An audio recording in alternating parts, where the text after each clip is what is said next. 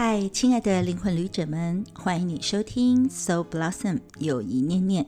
每一念都是自然心药，每一念都有禅悦芬芳，希望让你的灵魂绽放美好能量，念念不忘。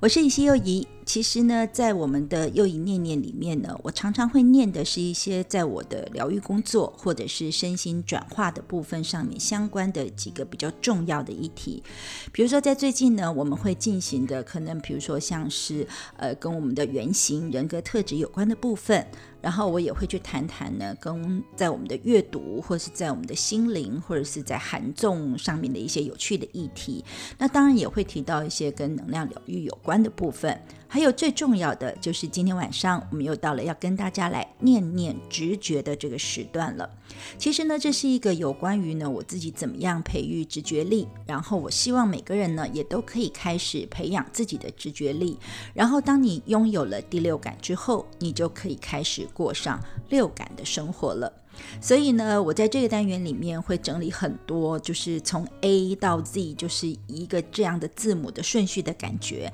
帮大家整理一下，说我是怎么样利用这些 A 到 Z 的所有的项目，然后来培育自己的这个所谓的直觉力。而在今天晚上呢，我要来跟大家呢一起念念，我们已经从 A、B、C 到了现在是 D 的这个单元的部分了。这是一个非常重要的 D，就是跟直觉力相关的工具当中，dreaming，也就是梦境或者是做梦的这件事。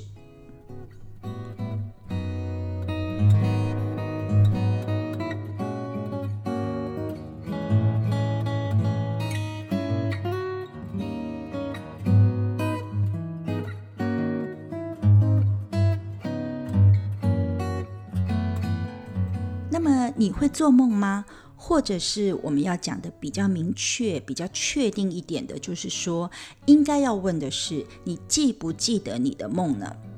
其实哦，我们每个人每天晚上几乎都会做梦，而且有可能做到三到五个以上。只是我们通常呢，只是不记得梦而已，所以我们就会以为自己其实是根本没有做梦的。但是你就要知道，如果我们每天都会做梦，那所以梦境或者是做梦的这件事，应该可以说是人类最重要、最庞大，而且完全免费却没有被开发的天然资源之一，也就是我们的梦境哦。所以呢，其实只要懂得掌控梦境的力量，或者是说你能够解读或者是理解你的梦境所带给你的讯息，那我觉得你一定可以进一步的在梦里面得到你所要得到的指引，得到你的智慧，甚至呢得到一些可信赖的建议等等哦。所以其实讲到梦哦，一定你会发现，其实在这世界上早就已经呢，关于梦境这件事情有很多很多无穷无尽、奇特的神秘的故事。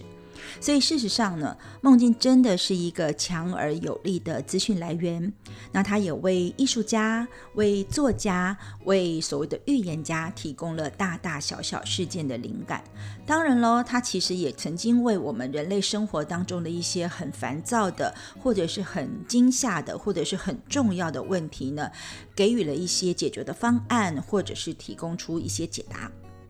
比如说呢，我想应该有很多人都知道，有许多科学的发明或者是医学上的研究关键能够解开，其实呢都跟梦境有关系。比如说，像我自己是学生物的嘛，那其实我们都知道人类的这个 DNA 的构造，我们现在可能很多人知道它都是一个双股螺旋，可能大家也常常在一些媒体上，不管是平面的或者是所谓的电视荧幕影像当中里面有看到。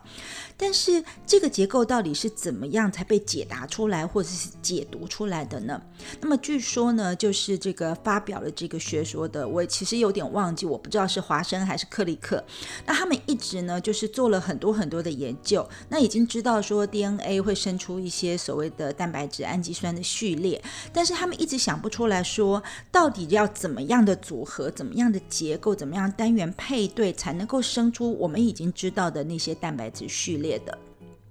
后来呢？据说就是其中有一个人，他做梦，他梦见了什么呢？他梦见了有两条呢尾巴交缠的蛇，然后他才得出说：诶，如果说我们的这个双股螺旋，它并不是呃平行的，也不是叠在一起的，而是那种像这个两条交尾的蛇的那种所谓的螺旋交缠的方式的话，那是不是就能够得出我们已经知道的那些蛋白质序列呢？结果果然答案就是这一个哦。那我觉得比较有趣的地方是，这个两条蛇就是双尾交缠的蛇的这一个图腾呢，其实在我们古今中外非常非常多的故事或者是象征上面都会出现。比如说呢，在希腊神话里面有医神的一个蛇杖，就是一个权杖，它也是一个两条蛇交缠的一个形象。或者是在我们中国古老的神话里面，我们会看到女娲跟伏羲氏也有一个交尾图。那这个交尾的图的状况也是很像这个交缠，就是交尾的两条蛇。所以呢，这其实是一个人类集体意识上面的一个重要的象征了。那既然讲到这些科学上的故事呢，我不知道大家知不知道，其实如果有学一些化学的，就知道我们有一个化学的物质叫做苯，其实上是一个有毒物质。那很多人其实一开始都一直想要去研究这个苯的化学式，虽然知道说它的成分就是一堆碳的这个原子跟分子，但是呢，他们一直解不出来，因为那个时候的人觉得碳的链接就是一个接一个成为一个线性的，或者是它可能是好几层交叠起来变。很像千层派那个样子的。那么据说呢，后来也是有一位其中的研究学者，大概也是工作的太紧绷，日有所思，夜有所梦。那在梦里面，他就梦见了这个头尾相接的蛇，就是一个蛇，它吃着它自己的尾巴，就是有点像贪吃蛇的这种形象。然后他就想到了说，哎，会不会这个？苯的这个碳结构呢，它也是这样头尾相接的，它不是一条直线，也不是一层叠起来的千层派，而有可能是串成一个环的呢。没错，你现在当然就已经知道说苯环苯环，我们现在就是这么说的嘛。那其实历史上哦，像这样类型的有意思的梦真的很多，比如说研究基因的，或是研究玉米的这个跳跃基因的，很多很多的故事，你真的可以上网去找，或者是你在书本上，或者是一些百科全书里面都可以找得到。但是因为我们在念念里面，我们想要探讨的是直觉力嘛，所以我就要跟大家说，有不少人真的是透过梦境来大幅的提升自己的第六感的，而且这些人当他们遇到问题的时候，几乎可以说是依赖梦境来寻找线索或者是答案，甚至呢，他们可以因此为工作来找到灵感。所以我刚刚才会说，梦境是一个人类最重要的，但是却没有开发的资源之一。如果你有开发的话，那你就会发现，你可能可以有非常非常多的创造。比如说，有许多的词曲的创作家，他们会利用梦的力量来琢磨歌词或者是曲调。那当然也有发明家了，比如说我们都知道，像爱迪生好了，他就曾经非常明确的在自己的文字跟著作当中里面指出说，梦境对他的发明是很有帮助的。而我们知道被暗杀的林肯总统，其实你知道吗？他曾经做过自己被刺杀的预知梦。那当然也有不少知名的中外的作家公开承认说自己的灵感是来自于梦境的。所以我才会这么肯定的跟大家说，如果你可以掌控梦的力量，就能进一步在梦中找到智慧以及可信赖的指引。那么你可能就会问我，要怎么样才能够好好的记住我们每天晚上都会做的梦，或者是说，是不是可以刻意做一个有系统的梦？或者是敷一个有系统的梦，来帮助自己发展第六感，让每天晚上的睡眠成为训练直觉力的工具呢？那当然，你知道我的答案一定是可以的。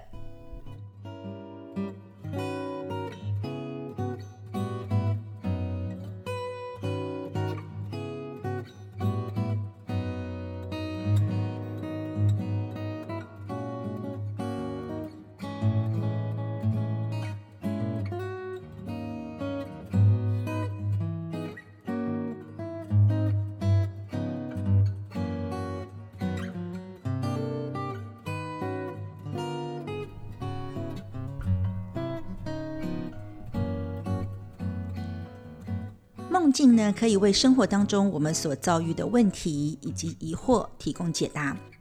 在我们入睡之后，内在的心灵会自然而然的改变，进而帮助我们去发展第六感。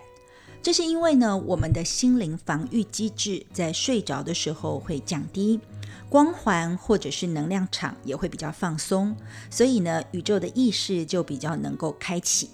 所以，我们每一个人都可以开始专心的把自己的梦境变成第六感的工具。那该怎么做呢？其实啊，我觉得你只要每天晚上在睡觉前花三十秒，真的只要三十秒哦，然后你做接下来的动作就可以了。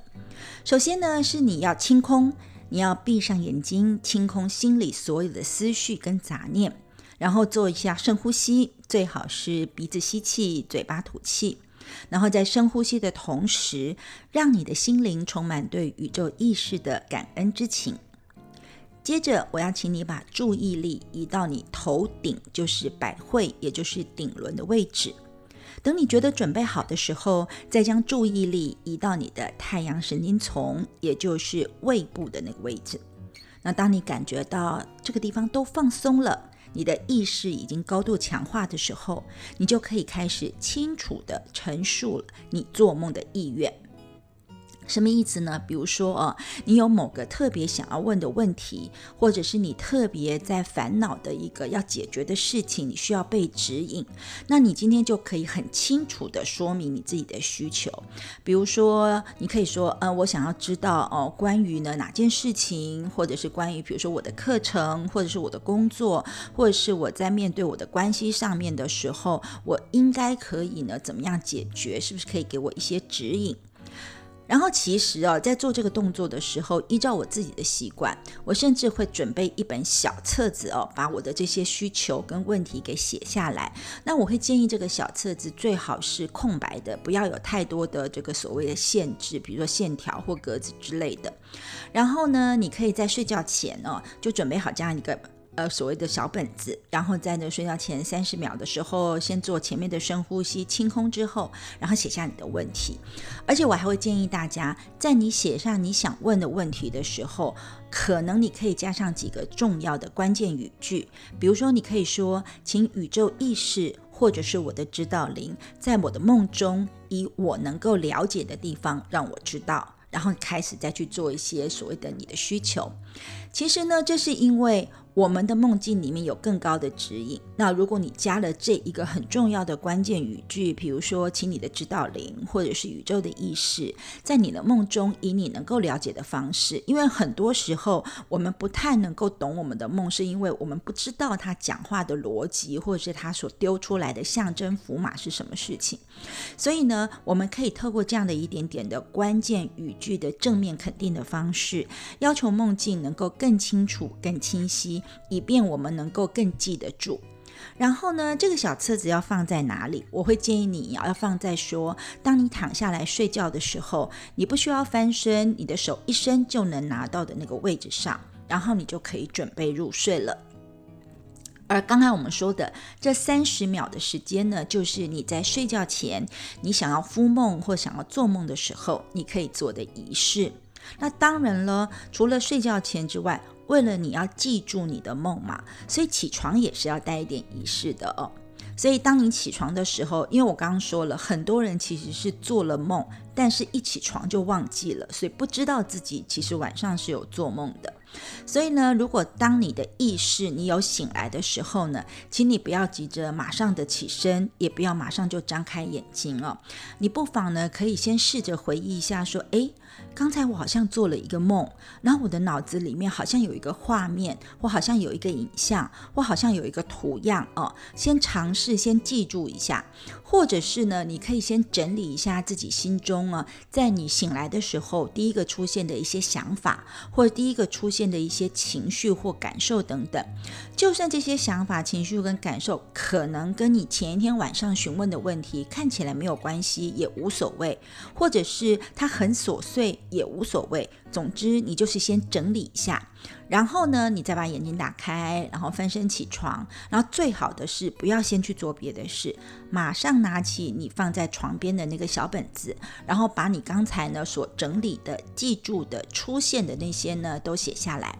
然后再来呢，你就可以像是拼图，或者像我们在做占卜解牌一样，把所有的资讯拼凑起来，开始进入你读梦的程序哦。请你记住哦，我说的是读梦，而不是解梦哦。这个读梦的意思是，这个梦境它是跟你有关的，所以请你要用你所拥有的所有的经验、记忆跟知识，整合你在生活当中的所有的身心讯息，来解读自己的梦境。不要太过于依赖一些像网络上的解梦的讯息，或者是坊间出版的一些解梦的书，因为这些书或者这些讯息的内容呢，对于梦境符号的解释，其实上是很平均版的、很大众化的，没有办法涵盖每个人独特的生活课题。那当然了，如果说你真的苦于某个特殊梦境的内容，想要找个解梦的书籍来寻找一个可以先切入的点，这当然是可以的哦。我只是觉得说，你不需要只是依赖书籍内容或者是解梦上面的网站来做这样的解梦的事情。比如说，很多人会说梦到掉牙齿就表示能够脱离困境，梦见拔牙就是买房置产等等之类的。但是其实不见得全部的人真的都是这个样子。所以如果你太过依赖那些网络上的讯息或者是解梦的书的时候，反而会错过一些对我们自己个人来说真正有价值的一些资讯。因为呢，在我们人的梦境当中，人自己的想法。还有自己的情感、自己的经验，其实是很重要，而且几乎可以说是最重要的讯息了。当然了，我知道有的时候，其实一次梦境是没有办法提供你所有问题，或是你这个问题的解答的。你也有可能没有办法在一次的梦境里面就得到指引或任何有用的答案。甚至你一开始读梦的时候，你会觉得你的梦都记不住，或者是呢，你读的讯息还是不知道它是什么样的意思。这时候怎么办？这时候我要告诉你说，因为我们都是在做培育直觉力，还有跟梦境合作的练习嘛，所以呢，请你只要持续的练习，也就是每天晚上重复一个睡前三十秒的仪式，重复的提问，然后每天早上起床的时候也带着这么一点仪式感。多做几次，而且持续的做的话，我保证你的答案是一定会出现的。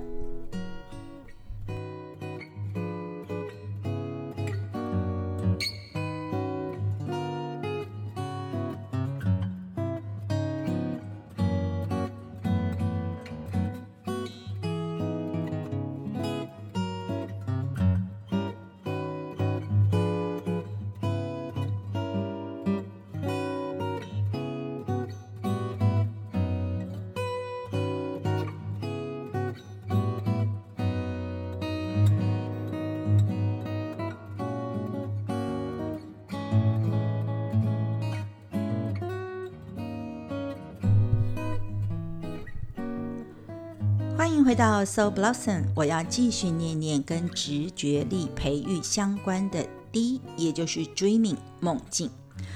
除了有系统、有效率的做梦之外呢，其实我觉得还有必要跟大家来念念一下梦的种类哦。严格说起来，其实我们可以说梦其实大概只有两个很重要的分类。那一类就是像我们刚刚讲的，很多工作的时候、生活的时候有压力，所以你会日有所思、夜有所梦。那不管平日你在规划的，或者是你在担忧的，甚至你是恐惧的事情，都有可能会投射。反映在你的梦境当中，那这其实我觉得可以当成是一种，呃，你必须要开始去释放你的情绪或疗愈你自己的身心的一个讯息的反应。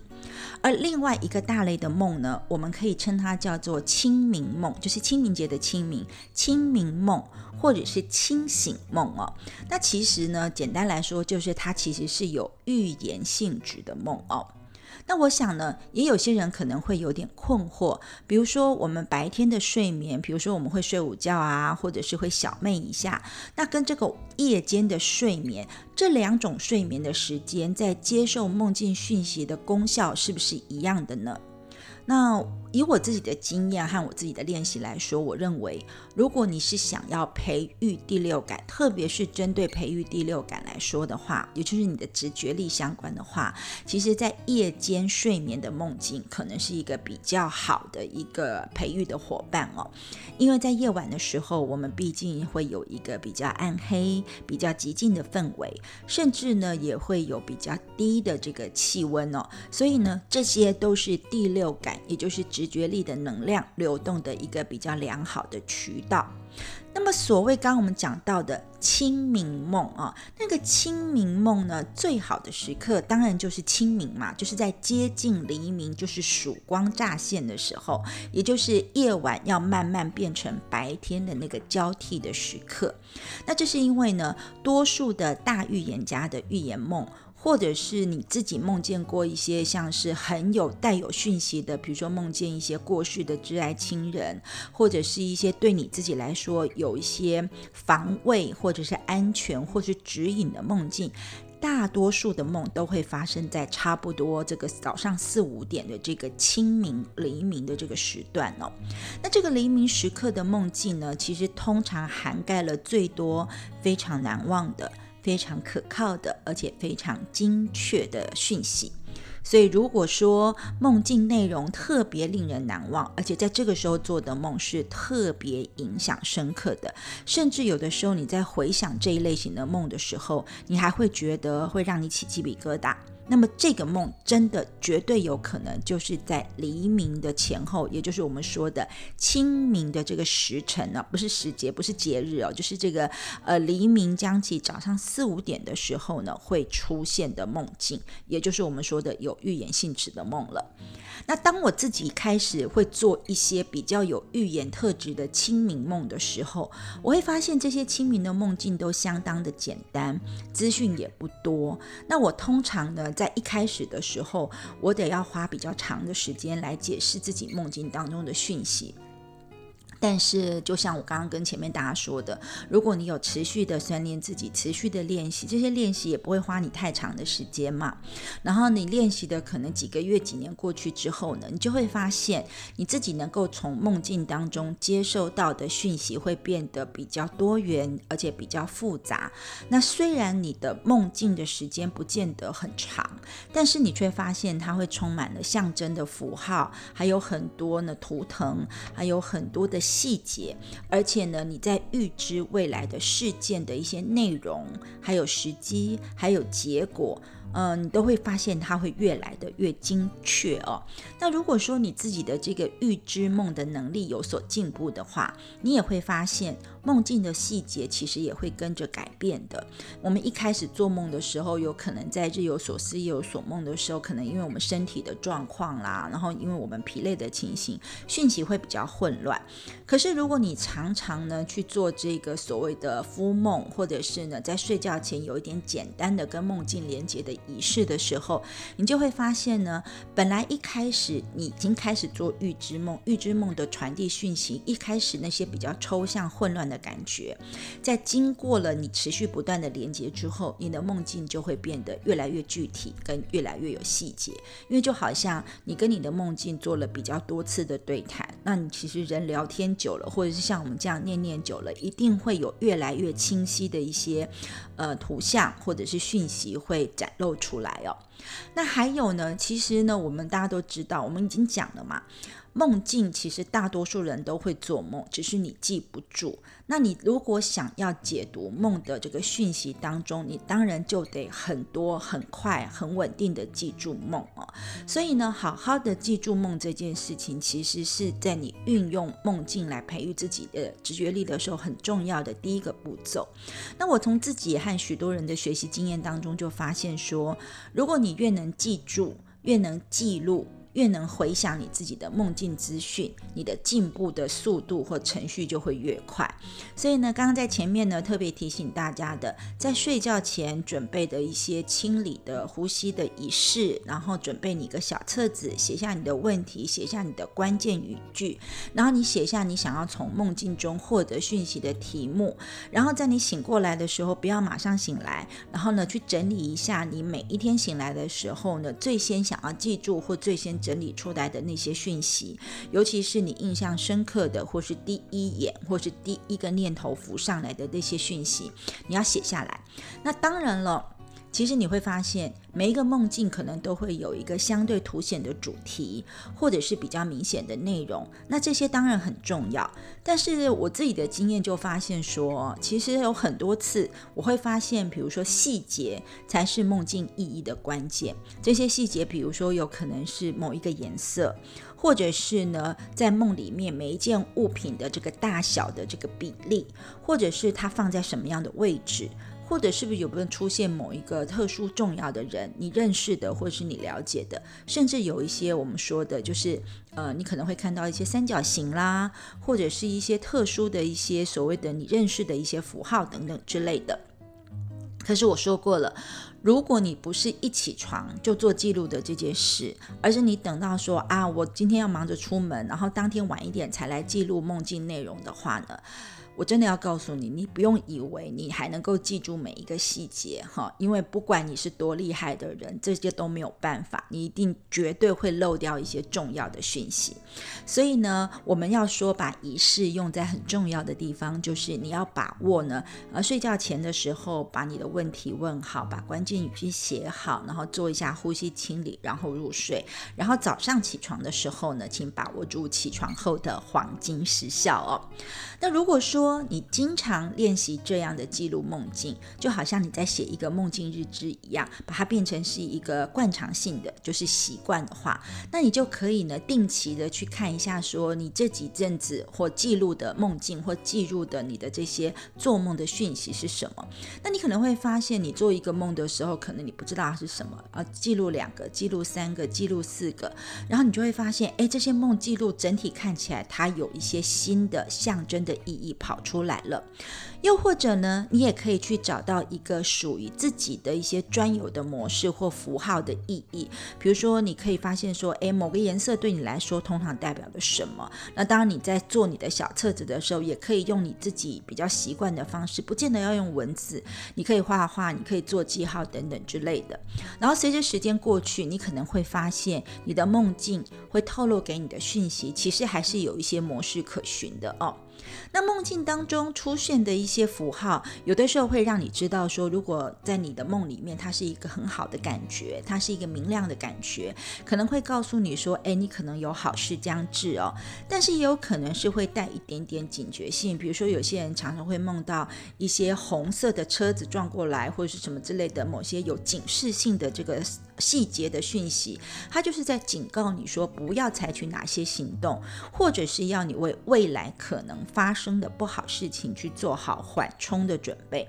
所以呢，留意梦境开始出现到梦境内容获得解读为止，这段时间长度有多长呢？有些事件可能会是在你的做梦几天之内后就出现，也有可能呢是要几周或几个月之后。那其实我曾经呃看过有一些。记录也碰过有一些呢，呃，来读梦的个案，就说他有些梦可能是从小做到大，常常重复的梦。或者是甚至呢，可能是有几个梦，像我自己就曾经小时候有一些，呃，充满了很像这个呃硫酸铜的这种钴蓝色颜色的梦境，我其实是常常做，而且固定都会有一个讯息的画面。然后这个这个钴蓝色其实到我后来的时候就出现了一些非常重要的提醒哦。所以其实这些预测生命当中的重大改变的梦，有的时候你可能要花上几年的时间，甚至呢，你要可能花上。要很长的时间，你才会清楚的去理解这些梦境内容的意义哦。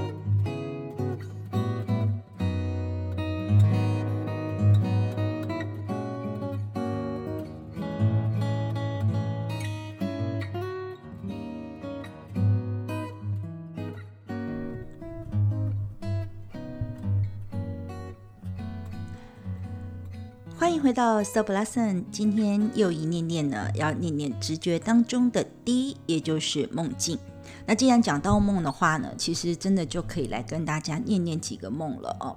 其实我刚刚说过，我以前有一些常常在做的一些梦，然后呢，我觉得那些梦当然后来都有相对应比较短的时期，或者是比较长的时期的一些影响性。不过呢，我以前有一个很常做的梦哦，我就是很常梦到考试哦。那这个考试的梦呢，每次只要生命当中遇到像是真正的考试，比如说高中联考、大学联考，或者是呢，我觉得在生活当中有一些我视之为是考验的。时候呢，我就会做这个考试的梦，而且其实每次的梦境的内容都差不多，几乎都是呃我在准备考试，然后呢梦境都是呃考试当天，然后我到了考场，然后有会发现呢，就考场周围有很多人都在准备考试，而且我觉得那个旁边的很多人每个人都很厉害，然后这些人当然包括有一些是我在现实生活当中认识的朋友，那也有一些是我不认识的人，然后呢我每一次在梦境要面对这个考试的时候，我在进教室，就是进考场教室之前，我就会念念有词，就会觉得好像是给自己鼓励的方式。然后呢，我就会等这个钟声音响，坐在考试的位置上，然后等着老师发考卷。然后，然后真的每次，真的是每一次哦，我几乎都是一翻开考卷，然后我就发现糟糕了，怎么办？整张考卷都是空白的，就是一张白纸，然后连题目都没有。那我那时候心里就想说，那我要怎么样去答题呢？然后通常在这个时候呢，我就会被梦中的这种情境跟情绪给吓醒了。那我的这个重复的梦哦，其实呢，我刚刚就说过了，只要我生活当中开始碰到，我觉得是。考试，或者是有考验的压力，不管是在我工作职场上想要挑战的时候，或者是呃我在谈恋爱或是关系上碰到一些课题的时候，我都会做这个梦哦。然后一直到我开始进入了疗愈跟身心转化的历程，那尤其是呢，我曾经做了一些跟呃像我们说的前世今生的回溯，就是一个刻意去做梦的一种方式。我突破了我一个我不好看的魔咒，就是我小时候会觉得。好像如果做的不够好，然后呢长得不够好看，做的不够好呢，就有机会可以再跟大家聊聊这个部分。那我就会觉得好像呃没有办法上台，所以我每次在要有一些很好的要表现的时候，我就会呃发现自己会表现的很不好，那会很有压力。那我在经过一些就是疗愈的工作作用在我自己身上，处理完我自己这个对自己很大的这个不好看的魔咒之后呢，我居然这个连续的这个重复的考。考试梦的就做了另外一个很有解答意义的梦，那那个梦境呢，我一直记得场景非常的清楚哦，它场景还是跟我前面的一些重复做的梦很像。那我还是要去考试，那我还是准备了考试，我还是到了考场，但是我觉得那个考场跟我之前的常做的考试梦是不太一样的。那整个的那个考场就是一个风和日丽、阳光灿烂，然后呢，这个窗明几净、很舒服的感。觉，然后我好像也没有觉得很紧张，而且我在进了教室之后，就发现我本来在别的梦里面，以前常做的梦里面，常常会看到的那些我觉得很厉害的考生都没有了。然后这一次的梦境只有我跟另外一个考生，而且我们还不是坐着考试，而是采取一个好像呃，我们前面有个桌子，然后我们好像是在合适里面，然后就是趴着，然后我们两个的身上呢，后面就是我往后看我自己的时候，趴着我身。上上就披着一块非常漂亮的，就是像拼布一样织锦做起来的毯子，而且那个织锦那个每一个方块拼起来的感觉，色彩都是很明亮、很鲜艳的，而且每一块拼布的这个图案都是很青春、很有活力的。然后同样的这个梦境呢，老师就发了考卷，那我也跟以前一样翻了考卷，翻开之后它也还是一片空白，连题目都没有。但是那一次我居然不慌。慌张了，在那个梦境里面呢，我转头望了一下旁边的那个唯一跟我在一起我看得到的考生伙伴，然后那个人呢也转了头回望我一眼，那真的不骗人哦，那个人呢居然是有着阳光灿烂笑容、非常年轻青春的一个演员，就是彭于晏哦。那我要先跟大家声明，其实我没有，我还蛮喜欢他的，但我不是他的那种所谓的铁粉，就是专属的粉丝哦。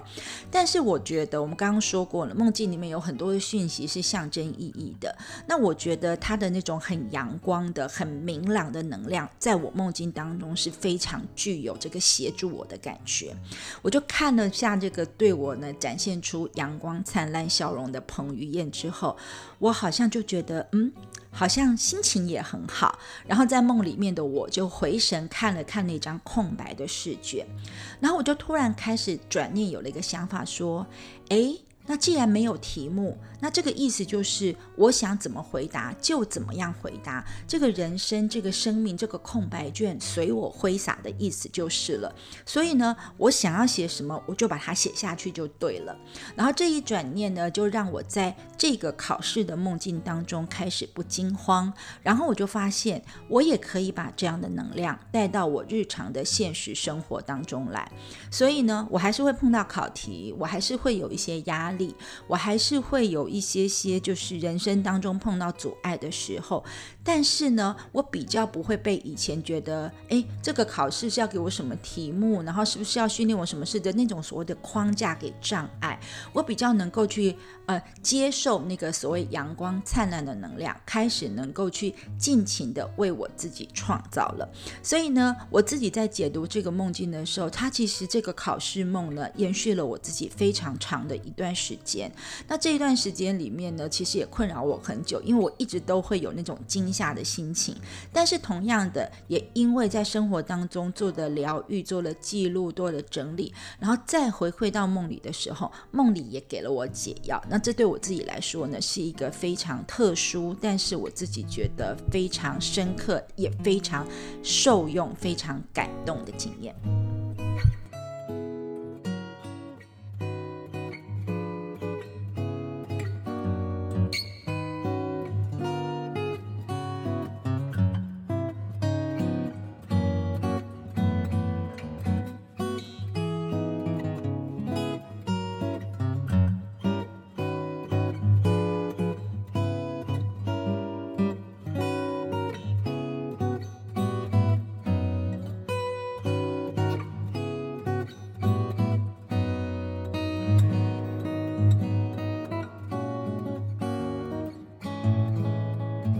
真的就在最近呢，其实呢，我也真的做了一个梦了。那梦境其实也很有趣哦，它就是呃有很多的场景。那我自己在读梦跟解梦的时候呢，我自己曾经就是我会通常就会建议大家说，如果你有记住你的梦了之后，那你的记录方式可以有几种方式。第一个就是流水账，就是照时间序嘛。那第二个部分，你的整理可以是像分镜镜头一样，可以记场景一、场景二、场景三，然后。或者是把里面重要的一些特殊的一些景象记录下来。那像我的这个梦呢，其实我就记得两个场景，一个场景就是我自己，还有和我弟弟，还有我妈妈，现实当中的弟弟跟妈妈，以及某个我不认识的男生一起出去玩。然后这个玩的场景是在一个山林里面，然后有山路，然后我们就边爬山边休憩边休息。然后呢，这个重要的就是那个我不认识的那个男的哈。然后那个男的呢，其实长得有点像那个《机智医生生活》里面的韩信郑敬浩。然后呢，他的笑笑很斯文。然后我就记得我在梦里面讲了一句话，说：“哎呀，反正呢，他也不喜欢我。”但是很有趣的意思是说，呃，在梦境里面，我好像就有闭上眼睛，感觉我们要聊天，然后感觉好像这个梦里面的男生有轻轻的吻了我一下，然后笑笑的。不过呢，在梦里面那个吻的感觉还蛮真实。的。然后呢，就到了我记录的第二个场景哦。那第二个场景呢，其实是一个呃，我们一群就走了山林之后，我们就走到了一个呃山中的寺院里面去参拜。但是呢，我们好像是处在这个这个寺院的后院，然后我就看到有很多呃在准备一些法事的一些法师跟一些志工等等之类的。然后呢，我看着他们忙来忙去，我也想帮忙。那我的弟弟跟我妈妈就说：“哎，他们要准备要离开了。”那我就说好好好，我要跟你们一起去离开。然后我就记得我在到那个寺院的时候呢，其实进那个寺院是要脱鞋的。那我那时候穿了一双平底的一个所谓的很彩很彩色的一个鞋子，但是那个平底的造型有点像僧人出家人的鞋子一样。然后我就开始说，哎。好啊，我们要回去。可是我就发现，说我明明记得我在进那个寺院的某一个入口的时候，我把那个鞋子放在那个入口了。但是当妈妈跟弟弟说要离开的时候，我却找不到我的鞋子了。然后我就开始一直找不到，一直找不到。然后甚至以为呢，我可能呃还看到了一双很彩色的、很像的出家人的鞋子。那但是呢，我凑进去一看之后，就发现哎，其实也是没有的。然后我后来就决定，那不知道要怎么办。然后我就心里想说。那怎么办呢？那我可能是。呃，只好穿着袜子回家了。然后我的梦境到这边，其实回去就结束了。然后我起床的时候才发现呢，我这个梦其实不是在我的卧室里面做的，而是当天我为了一个很有趣的一个，因为觉得有点累，所以呢，我就在我自己平常打坐静心的合适呢，然后就做了一点小仪式之后睡下来。可是因为我正在规划这些新的课程跟服务嘛，所以呢，我就记录下了这个梦，写在我的笔记上。然后呢，我就开始去想。说那这个梦到底是什么样的意思呢？那我自己在读梦的时候，其实也是是会呃运用一些工具的哦。当然我会投射一些事情，比如说我可能知道，也许有一些呃这个所谓的呃年轻的男生对我来讲可能是有些意义的。然后在寺院里面，在山林里面对我要做的课程，呃跟大自然有关、跟修行有关的事情也是有意义的。然后后来呢，我也试图用我会的直觉工具，也就是塔罗牌还有神谕牌。做了一些进一步的解读，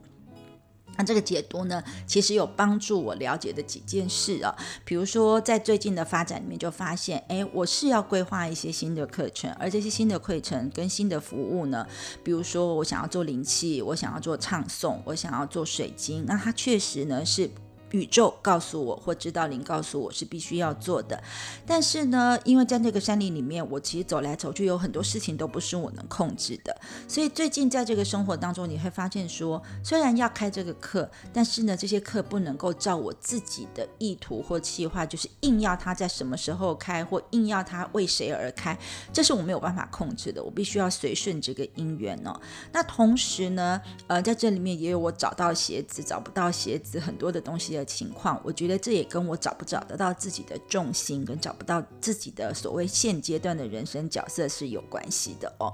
所以呢，我就会发现说，或许因为我有常常这样练习梦境的关系，因此在关键的时刻里面，我也会得到这样一个非常重要的直觉工具，帮助我能够快一点的去理清我自己的思绪，也快一点的让我可以展开下一步的这个行动。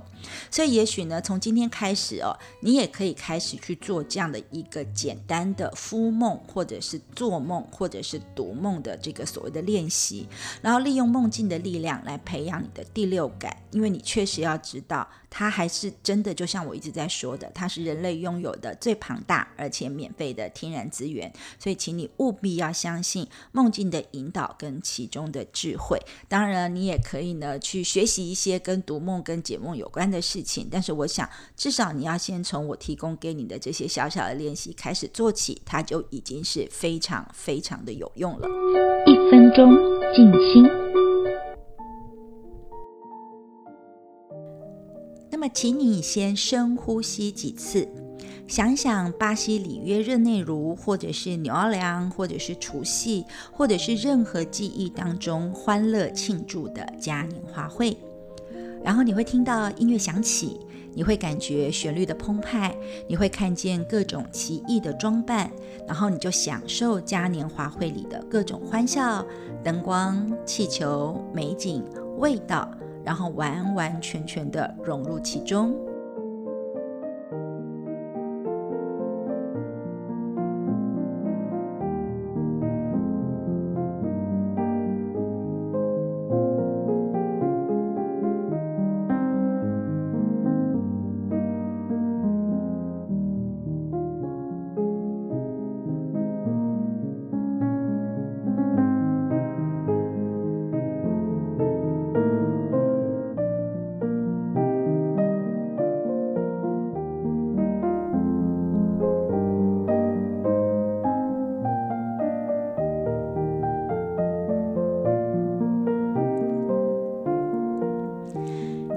忙乱的一天当中，花一分钟时间放松自己，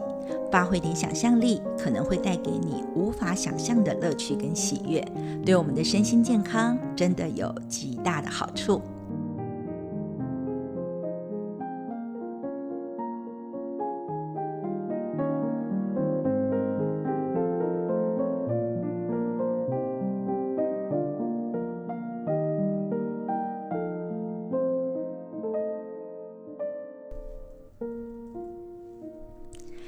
非常感谢您的聆听，今晚的又一念念 Soul Blossom，我们念念直觉里面的梦境。而下周四的晚间呢，欢迎你继续收听又一念念，我们要进入的是念念疗愈的寒粽。